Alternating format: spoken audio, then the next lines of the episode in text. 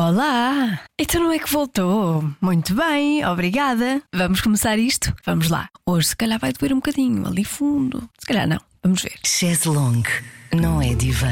Quando acabei esta conversa, veio uma memória, uma frase que a minha mãe e outras mães diziam muito que era: Filho és, pai serás, assim como fizeres, assim acharás. E era assim naquele sentido: um dia vais ser pai ou mãe e vais ver como elas doem. Mas depois deste episódio, talvez se olhe para esta frase de outra forma. Eu passei a olhar. A frase mudou de significado para mim. Hoje fala-se, questiona-se, aprofunda-se o amor incondicional, a culpa, esta relação complexa e há que dizer nem sempre feliz e harmoniosa entre pais e filhos. Convido todos a ouvir porque nem todos somos pais, mas somos todos filhos. Sobre este tema, um, que pode ser abordado de tantas formas, tem a palavra Silvia Batista. Ela vem da psicanálise e psicoterapia psicoanalítica. Disse bem, psicoterapia psicanalítica. É possível seguir algum do trabalho que faz, os diretos, cursos e grupos terapêuticos através da página de Instagram Silvia underscore Batista underscore psi. No fim, a Silvia responde a uma pergunta de uma ouvinte, que será Sara. Todas as ouvintes com perguntas serão Sara e os ouvintes serão Nuno. Porquê? Não sei. Lembrei-me destes nomes. Fica assim. Espero que goste. Até já.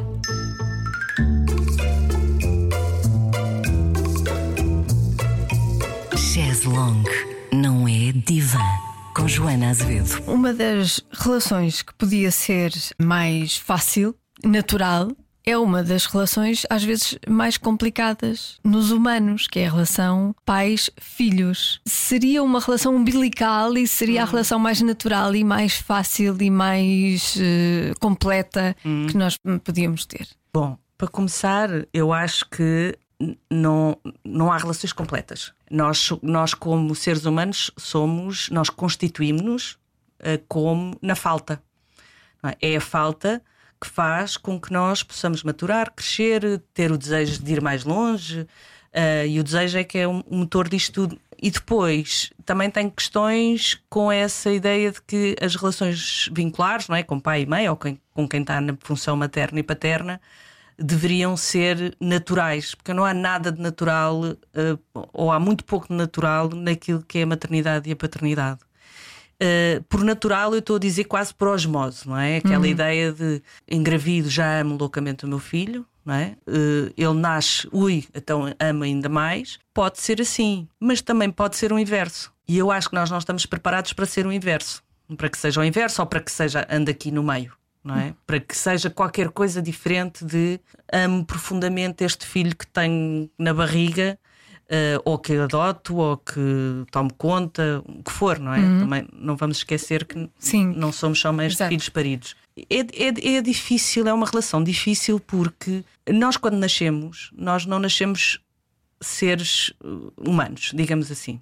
Nós nascemos um conjuntozinho de vísceras e órgãos e pele e ossos e temos um cérebro. Aquilo que nos constitui, aquilo que faz de nós humanos, é o vínculo que nós temos com os nossos pais ou com quem cuida de nós. É da qualidade de- desse vínculo que vai depender a constituição daquilo que nós somos, do nosso eu, se quisermos.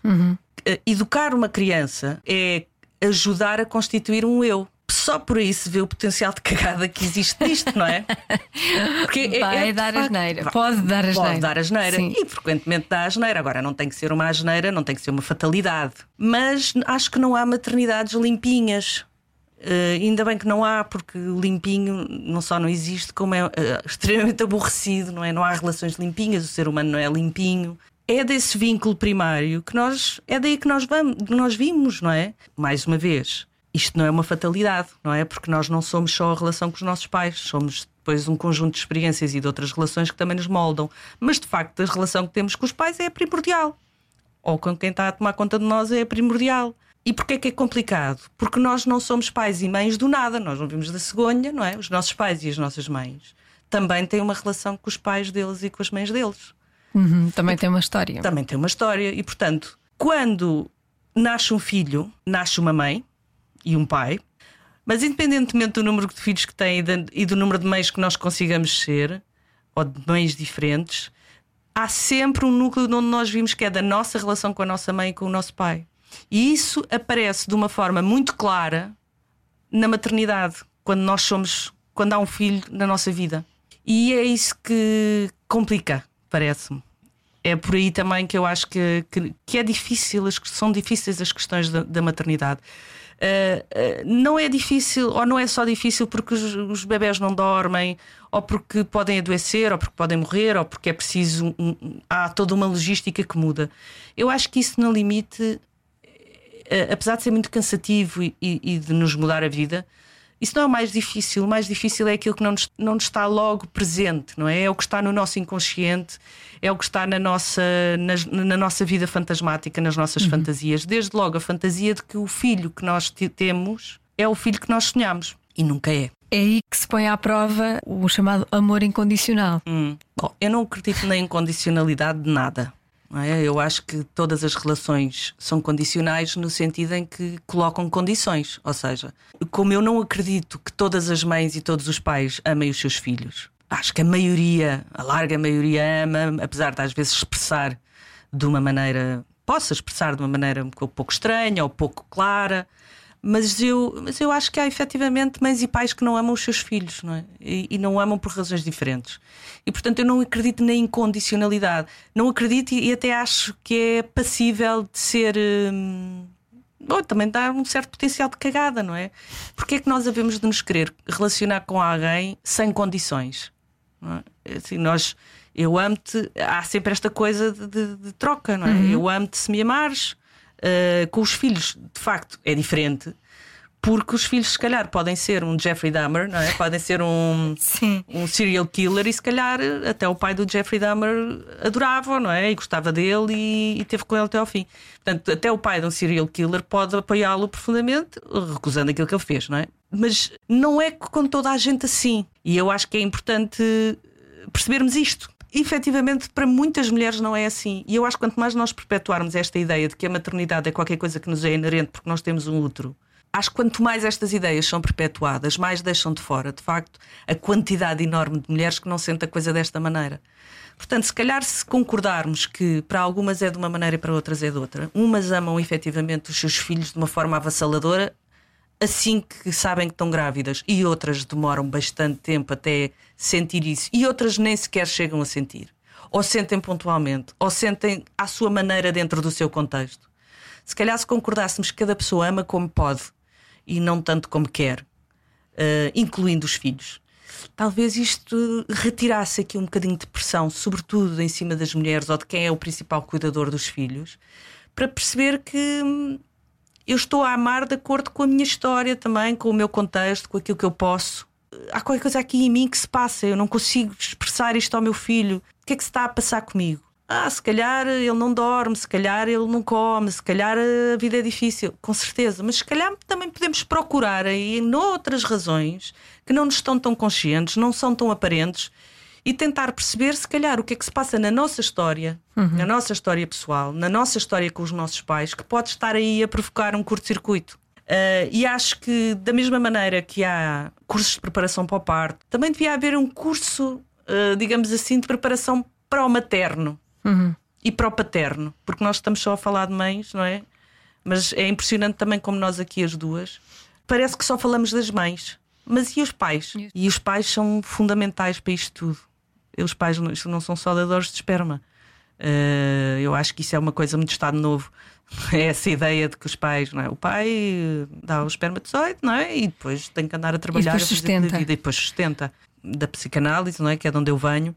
Uh, as pessoas falam muito do, do complexo de Édipo. Ah, ele quer matar o pai para ficar com a mãe. Uh, são mitos.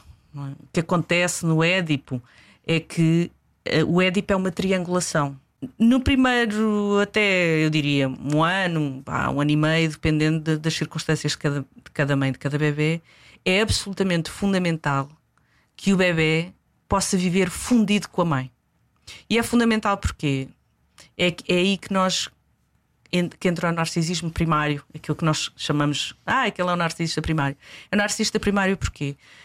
Porque o bebê, para se constituir pessoa, ele precisa de ver as suas necessidades absoluta, de uma forma absoluta. Precisa que as suas necessidades sejam Seja- cuidadas. seja, sim. não é? Ah, ele tem fome, aparece uma mama ou aparece um, Um biberon. um biberon. Ele tem a fralda suja, aparece alguém, uma mão providencial que lhe muda a fralda. Uh, ele está entediado ou está angustiado. calor, não, ou tem frio. ou tem frio. Há alguém que providencia. Esse alguém é a mãe ou quem faz o papel da mãe. E é este cuidado, não é? Chama-se isto narcisar os- as crianças. É este cuidado que faz com que a criança se sinta, como dizia o Freud, sua majestade o reizinho. É? A criança precisa de saber, ela não tem noção de corpo, ela não tem noção que há um mundo, ela só sabe que quando tem uma angústia, aparece uma mãe que lhe tira a angústia. Portanto, para o bebê, tudo o que existe é ele e essa mãe. Tanto que há este fenómeno que eu acho lindo, que é um bebê vê. Eh, Um bebê, quando a mãe está a cuidar, está assim a embalá-lo, não é? Um bebê recém-nascido e durante uns meses depois, o bebê só vê até do seio à cara da mãe. Ele não consegue ver mais nada à volta. Portanto, isto psiquicamente significa que para o bebê não há mais nada. E esta fusão, absolutamente fundamental, é importantíssima para que ele se faça pessoa. é? Igualmente importante é, ao fim desse tempo, que o bebê comece a perceber, e é aí que se passa do narcisismo primário para o narcisismo secundário, que é este narcisismo de nós, adulto, digamos assim. É absolutamente eh, importante que se faça ao contrário, que é que a mãe possa falhar ao bebê. Falhar não é deixá-lo chorar durante horas, é o bebê começa a chorar eh, porque tem fome, ou tem a fralda, ou está com uma coisa qualquer, que a mãe não tenha que ir logo a correr, não é? Que a mãe, entretanto, comece a trabalhar e que o bebê possa ficar com outras pessoas, para que o bebê comece a perceber, e quando eu digo perceber não é literal, é, é mais um sentir do que um pensar, que, enfim, que a mãe não está lá sempre, Que o mundo não gira à que o volta mundo dele. não gira à volta dele, exatamente. E é aí que o bebê, depois, à medida que já não é bebê, depois começa a ser criança, não é? E começa a perceber, ok, a minha mãe não está lá sempre, o meu pai não está lá sempre, não é? Para que isto aconteça durante esse quase ano e meio, eh, grosso modo, eh, é preciso que a mãe se sinta confortável e segura a, a poder frustrar o filho, a poder deixá-lo na falta, porque a falta é que nos constitui é? Eh, constitui psiquicamente. Portanto, uma mãe que não, que não deixa o filho frustrar-se também é uma mãe invasiva. Não é? É uma mãe que não permite que o filho faça esta separação porque ela está sempre lá. Não é? Ora, onde é que entra o pai aqui? Entra nesta triangulação, não é? Por volta aí dos 3, 4 anos, entra nesta triangulação. Uh, sendo que já muito antes disso, aí por volta de um ano, não sei, nove meses, depende, é sempre dependendo das, da- do contexto de cada um. É preciso que o pai, de algum modo, diga ou faça ver à mãe que, ok, estás excitada aqui com o teu filho, excitada, entusiasmada uh, com o teu filho, se calhar agora podias te excitar um bocadinho comigo também, não é? Já lembeste aí a tua cria durante não sei quantos meses. Agora, se calhar podes me ver lamber a mim, não é? No fundo, para, para- lembrar a mãe, para perfurar um bocadinho esta bolha tão importante da mãe-bebê, mas para lembrar a mãe que, calma, tu não és só mãe, calma, deixa a criança respirar. Eh, olha, há todo um mundo cá fora. Isto é difícil porque de facto há qualquer coisa de mágico. Quando a, quando a mãe está sintonizada com o bebê, isso Nem nem sempre sempre, acontece, acontece, muitas vezes não acontece. Quando a mãe está sintonizada com o bebê, é uma coisa muito bonita de ver. É assim quase como uma magia. O bebê faz gracinhas para a mãe. Qual é a função do bebê? Agradar a mãe. O bebê não tem. Os bebés fazem o quê? Não fazem nada. Não é? Comem, dormem, fazem cocó e agradam a mãe. E como é que agradam a mãe? Fazendo aquelas gracinhas. Ai, o bebê riu. Ai, que cocó tão lindo deste bebê. Ai, que coisa mais bem cheirosa é o cocó do meu bebê. Daquelas coisas que a gente diz a- a- às crianças. Tudo isso é cuidado, tudo isso é criação de vínculo, tudo isso é narcisar a criança.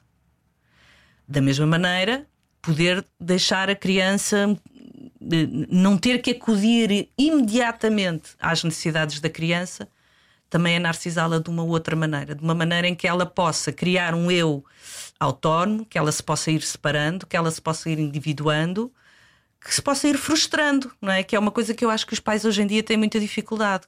Põem as crianças em 40 mil atividades, não é? A criança não pode estar não, em casa. Não sente tédio? Não sente tédio. O tédio infantil é uma coisa natural, não é? Sendo que é? o tédio já é qualquer coisa da ordem da falta. Eh, não há ninguém, não há, lá está.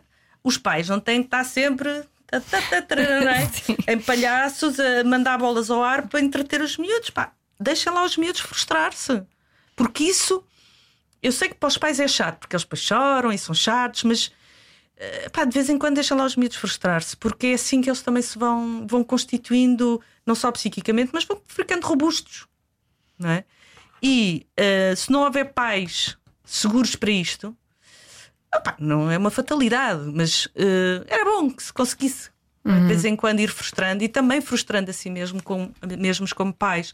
E portanto, se as mães tomam o espaço todo e do reduto do que é a educação e o cuidado daquele filho, não há lugar para os pais. Não havendo lugar para os pais, não há esta triangulação, não há um pai que Presenta trabalha. O exterior. Vai, exatamente, exatamente. Representa a relação de, desses dois com o exterior. Exatamente. O pai tem este lugar absolutamente importante de abrir o mundo ao filho. E, portanto, o pai tem esta função é, de também retirar o filho daquela bolha para que o filho se possa constituir autonomamente. Quando nasce um, um bebê, nasce, nasce uma mãe, nasce culpa. Principalmente nesta nova geração de mães e pais. Há muita culpa, o que não vejo na geração anterior dos hum. nossos pais. Os nossos pais eh, não, não se questionavam estavam a ser os melhores pais do mundo ou não. Faziam e pronto. Uhum. E não havia esta culpa constante, este medo de traumatizar, de fazer alguma coisa que traumatizasse o, o filho. Uhum. E, e, eu acho que nesta geração nós eh, temos isto, este medo de provocar algum trauma no filho, nem que seja muito pequeno. Uhum. Quando nós frustramos, às vezes pensamos, pronto, lá vai o medo para a terapia daqui a uns anos. Mas mais vale chegar a esse ponto, não é? Esse ponto de pensar, bom, vamos começar a, a fazer um porquinho mielheiro para, para pagar a terapia.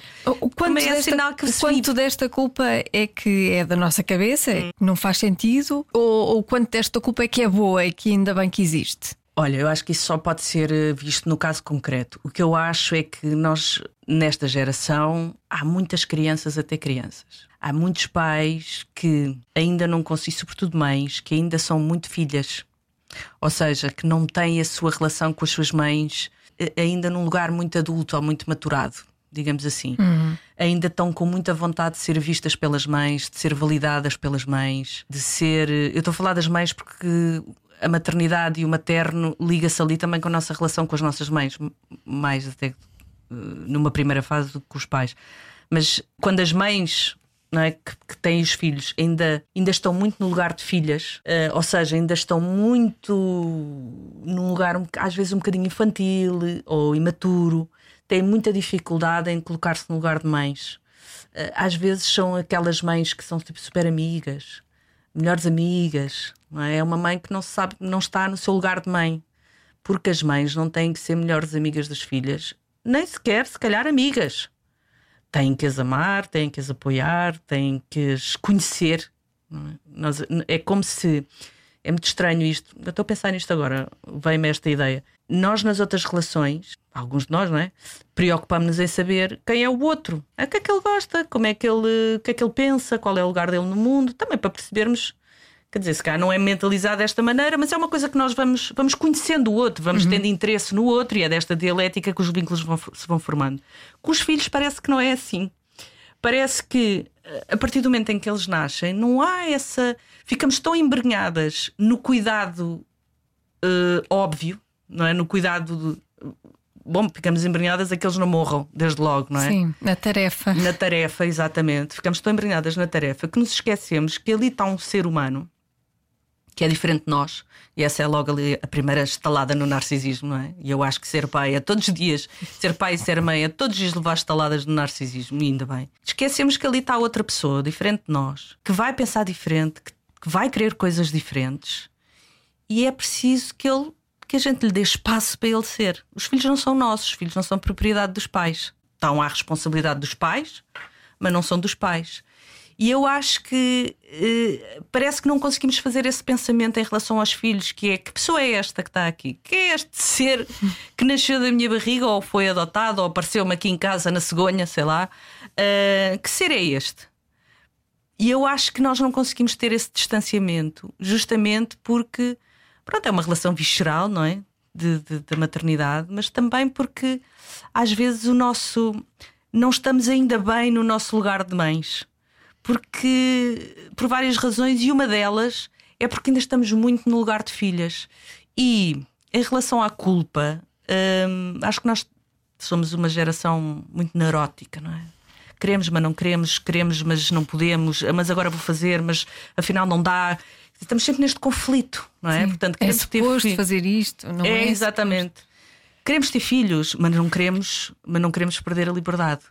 Queremos sentir o amor materno e ser mães e realizar-nos nesse sentido, mas não queremos a angústia. Queremos parir, mas não queremos um parto normal. E portanto, somos são imaturos, somos imaturos no sentido em que não percebemos que escolher uma coisa é perder a outra e que essas escolhas podem ser dolorosas e que as escolhas que envolvem a maternidade e a paternidade são dolorosas. Muitas delas são dolorosas. Não é? Quando nós começamos a deixar sair os filhos à noite, não é? Com medo, mas por outro lado, não os podemos Pois. Nós podemos manter em casa, não é? E portanto, eu acho que essa culpa vem desta, vem muito desta desta ideia de que a maternidade não implica angústia. É esta completude. É como se a maternidade fosse uma coisa do, do domínio do completo. Pronto, eu agora já sou mãe, já sinto este amor que é incondicional e que é maior que qualquer outro. Repara, um amor que é maior que qualquer outro já acabou. Os outros amores, eh, não é? Já está tudo. Uh, o benchmark é tão alto uhum.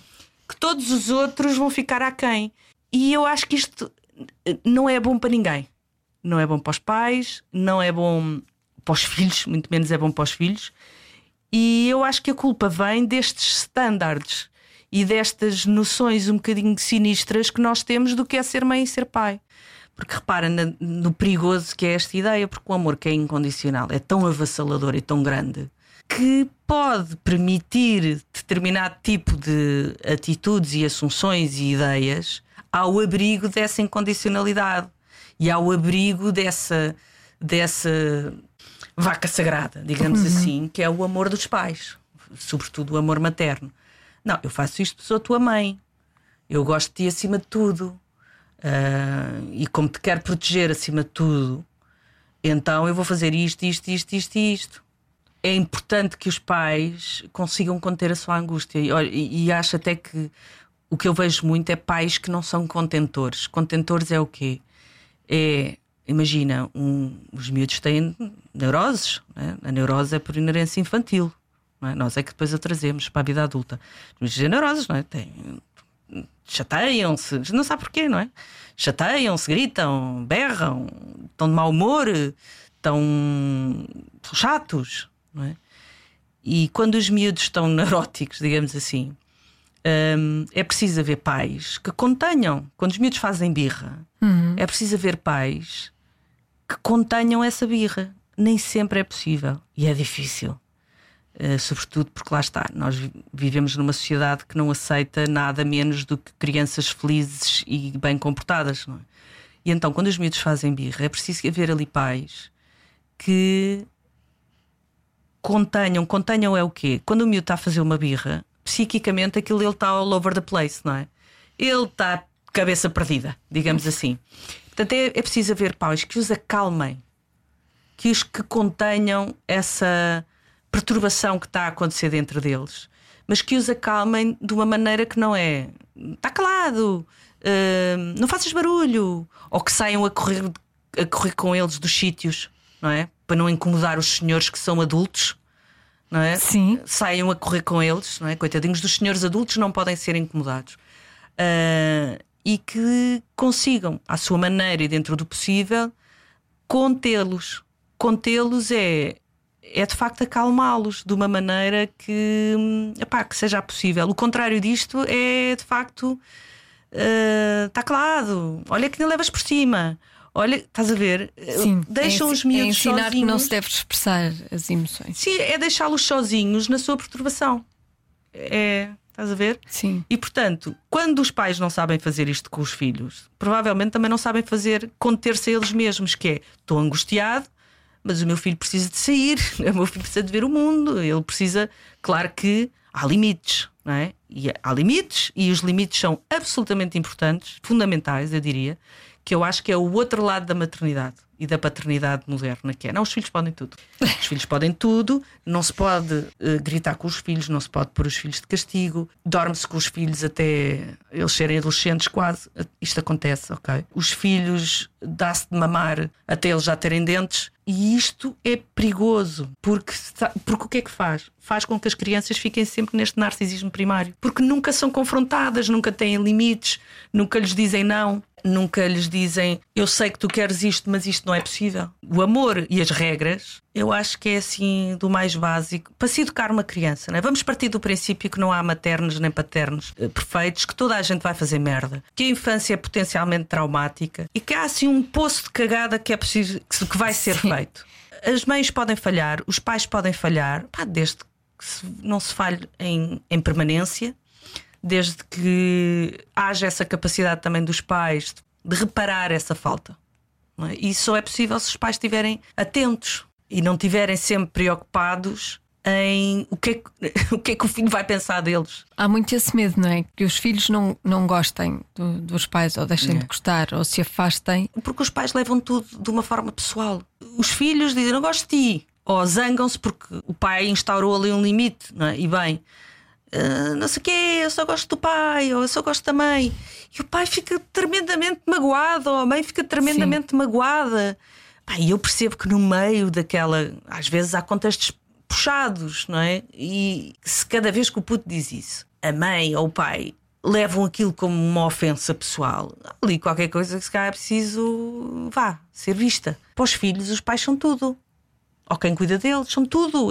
Não há esta coisa. Só depois na adolescência, e mesmo assim a adolescência é uma espécie de, uma segun- de um segundo nascimento. Que é quando os, quando os miúdos depois começam a perceber que há todo um mundo é?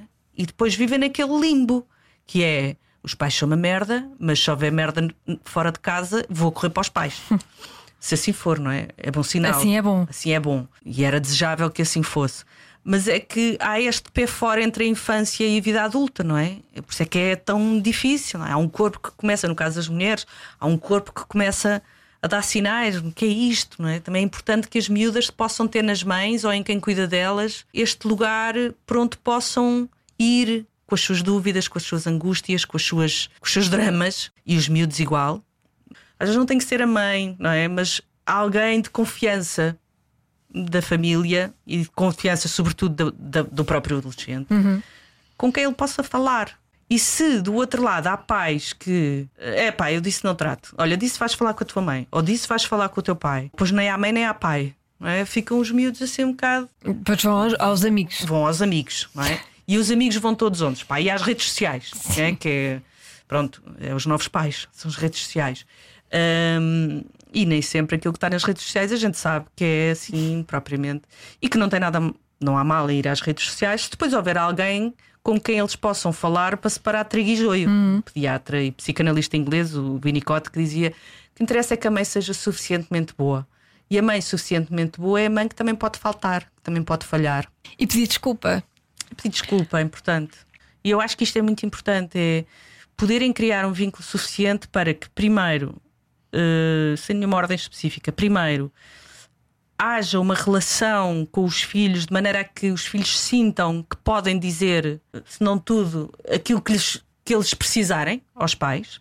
É? Eh, eu sei que eu posso dizer, porque há muito, por exemplo, na infância vê-se muito isto, que é se a expressão da agressividade infantil é inibida, não é a violência, mas a agressividade é absolutamente fundamental, é, é também ela fundadora da nossa afirmação, da constituição daquilo que nós somos. Imagina, um miúdo dá um estalo, um bebê, uma, uma criança, não é? Dois, três anos, dá um estalo na mãe. E a mãe tem que pôr e bem um limite e dizer: não, isso não se faz. E os miúdos às vezes ficam, ficam sentidos, Sentidos. não é? E depois vão ter com os pais para fazer as pazes. É absolutamente importante que do outro lado haja um pai que não leve, ou uma mãe que não leva coisa pessoal, que é não, não, agora, ai, agora, agora vens cá, agora não, ficas ali de castigo. O que as crianças estão a fazer ao fazer as pazes é uh, procurar uma reparação para a sua agressividade. É uma reparação que é absolutamente fundamental para que eles percebam, calma, que eu, eu posso fazer mal ao meu pai ou à minha mãe, que ele não se vai embora, ele não morre, ele, ele não fica ferido, ele não fica. Não, é? não se parte. Não se parte.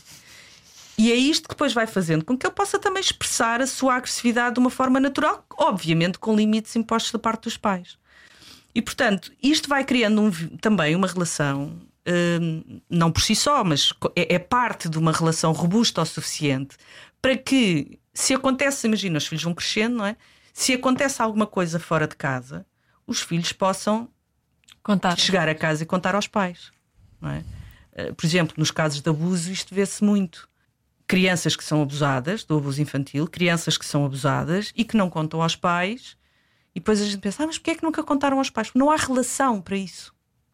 Não há uma relação que foi constituída em que aquela criança sinta que pode contar aos pais sem que isso seja dramático na cabeça delas. Não quer dizer que na realidade seja, mas o que interessa é o que se passa na cabeça daquela criança, na sua vida fantasmática, em que, ele pode, em que ela pode pensar: eu, eu se contar isto aos meus pais, eles vão morrer de desgosto, de sei lá, do que for. Olha, Silvia, obrigada. Já acabou? Já. Está bem. E acho e obrigada por teres trazido este tema, porque não só por teres trazido este podcast, mas por teres trazido este tema. Eu acho como feminista, eu acho que a conversa feminista ligada à maternidade está muito extremada. Esta coisa, bom, esta coisa do amor incondicional, não é? Uh, ou, ou mais concretamente do instinto maternal. Repara a quantidade de mulheres que isso deixa de fora. Eu sou sempre a favor do indivíduo, uh, não de uma forma neoliberal, uh, porque acho que ninguém. Nós não, não existimos sozinhos. O ser humano não existe sozinho. O ser humano existe no contacto com o outro. Uh, mas sou a favor do indivíduo no sentido em que temos de olhar para cada um individualmente, subjetivamente, para a história de cada mulher, agora voltando às mulheres, para a história de cada mulher e dar-lhe espaço para ela ser o que for.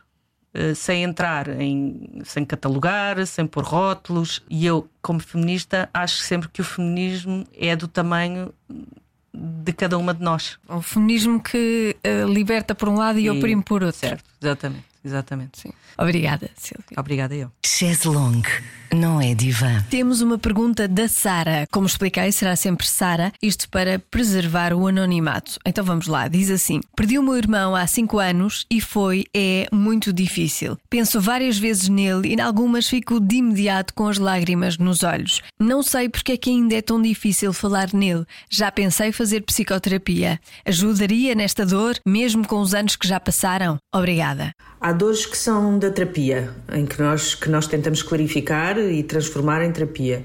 E há dores que são da vida, porque a vida, sendo potencialmente trágica, traz-nos dores com as quais nós temos de conviver e, e, e que não podemos contornar. O luto, eu diria que pode ser ambos. Pode ser uma dor da vida e pode vir a ser uma dor que pode ser olhada e acolhida em terapia. Uh, eu não sei qual é o enquadramento da ouvinte, mas uh, diria que uh, só ela é que pode dizer até que ponto é que esta dor toma conta dela, até que ponto é que esta dor invade a vida dela e o seu bem-estar. Se for o caso, eu diria que uma terapia talvez lhe fizesse bem. Se não for o caso, parece-me que é daquelas situações da vida em que nós Uh, temos saudades de uma pessoa que, não está que já não está connosco, que já morreu, já partiu e que sempre que nos lembramos dela, uh, lembramos-nos lembramos dela com saudade. Uh, e a saudade de alguém que não está e já não vai estar pode de facto gerar comoção. se isso é uma dor que entra ali num, talvez até num, num, espectro mais patológico, se é uma dor que de facto retira a qualidade de vida da, ouvinte. E só o ouvinte, só o ouvinte é que pode dizer.